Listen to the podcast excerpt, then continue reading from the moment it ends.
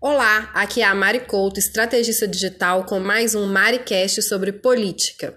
O tema de hoje é persuasão e política. Diferente do que muitos acham, persuadir não é algo negativo. Não tem nada disso. Pelo contrário, no dicionário, persuasão significa certeza fortemente estabelecida, convicção. E o ato de tornar uma pessoa convicta sobre um fato, na política, é extremamente positivo. Eu recomendo muito para vocês a leitura do livro Armas da Persuasão. Este livro foi publicado pela primeira vez em 1984 e vendeu mais de 3 milhões de cópias em mais de 30 idiomas diferentes. Vamos respeitar essa obra literária e vocês devem devorá-la. Hoje, neste episódio, eu vou compartilhar com vocês alguns dos princípios que tem no livro, tá? Basicamente, são seis princípios psicológicos que o autor destaca como importantes em relação à persuasão. É, mas antes eu queria pontuar vocês um pouquinho sobre o que, que são gatilhos mentais, né? Nós, seres humanos, assim como todos os animais, temos gatilhos e atalhos mentais que, quando reconhecido, nos levam a agir de forma pré-estabelecida e padronizada. Mas por que estamos expostos a esse comportamento tão primitivo? É a pergunta que você pode estar se fazendo agora.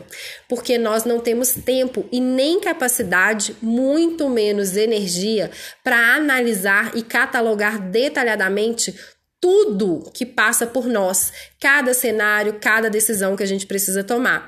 Já pensou se isso acontecesse? Nós íamos ficar literalmente loucos. Por isso, para determinadas situações, a gente utiliza um comportamento pré-programado, ou seja, a gente utiliza os estereótipos.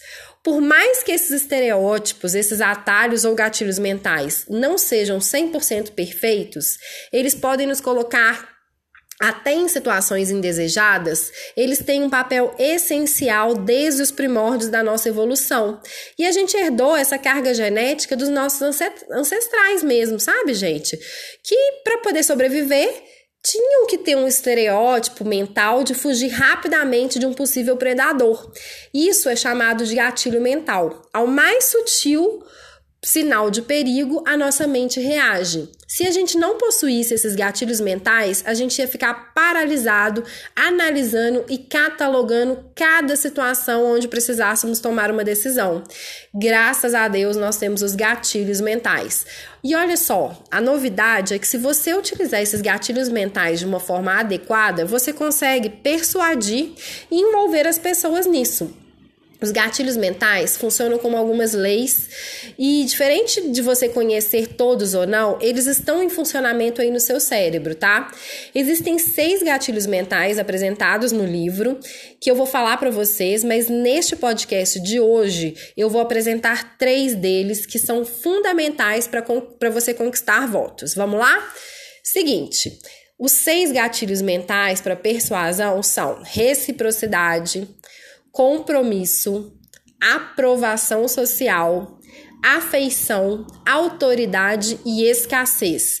Hoje eu vou apresentar para vocês três deles. Aproveite, veja, escute com muita atenção esse audiocast para você aplicar na sua estratégia de marketing, combinado?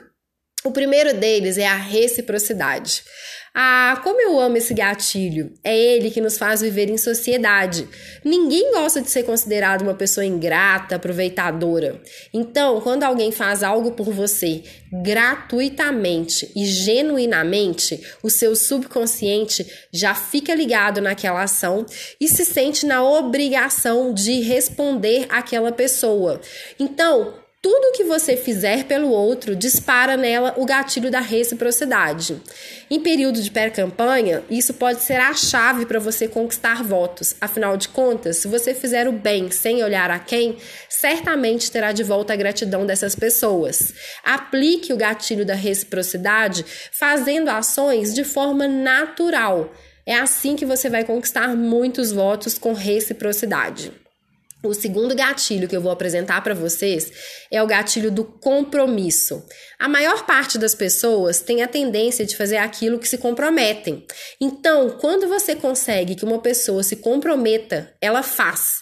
Por exemplo, quando uma pessoa quer fazer uma dieta e ela compromete publicamente falando que vai fazer dieta, as chances dela fazer aquilo aumentam consideravelmente, só pelo fato dela ter se comprometido publicamente. É isso mesmo. Então, qual é a minha recomendação para você? Na sua pré-campanha, você pode trabalhar para persuadir seu futuro eleitor a te dar a palavra dele de apoio. Pronto! Conseguiu a palavra dele de, de apoio? Dificilmente ele vai voltar atrás, porque ele fez ali um compromisso. O terceiro gatilho que eu vou apresentar para você hoje para conquistar muito voto é o da prova social. Esse gatilho é extremamente importante e muito útil. As pessoas tendem a considerar um comportamento adequado à medida que ele é adotado pela maioria das pessoas, segundo o autor. Esse é um dos gatilhos que a gente mais utiliza, porque quando alguém indica alguma coisa, essa pessoa faz a gente poupar energia para descobrir se aquela coisa é boa ou não. A gente fala: "Ah, se fulano me indicou, deve ser bom", mesmo se esse fulano não for conhecido seu é isso mesmo. Mesmo quando a indicação vem de uma pessoa que você não conhece, que você não se relaciona, a prova social funciona. Então, quando você estiver aí na sua pré-campanha, consiga com que as pessoas falem bem de você.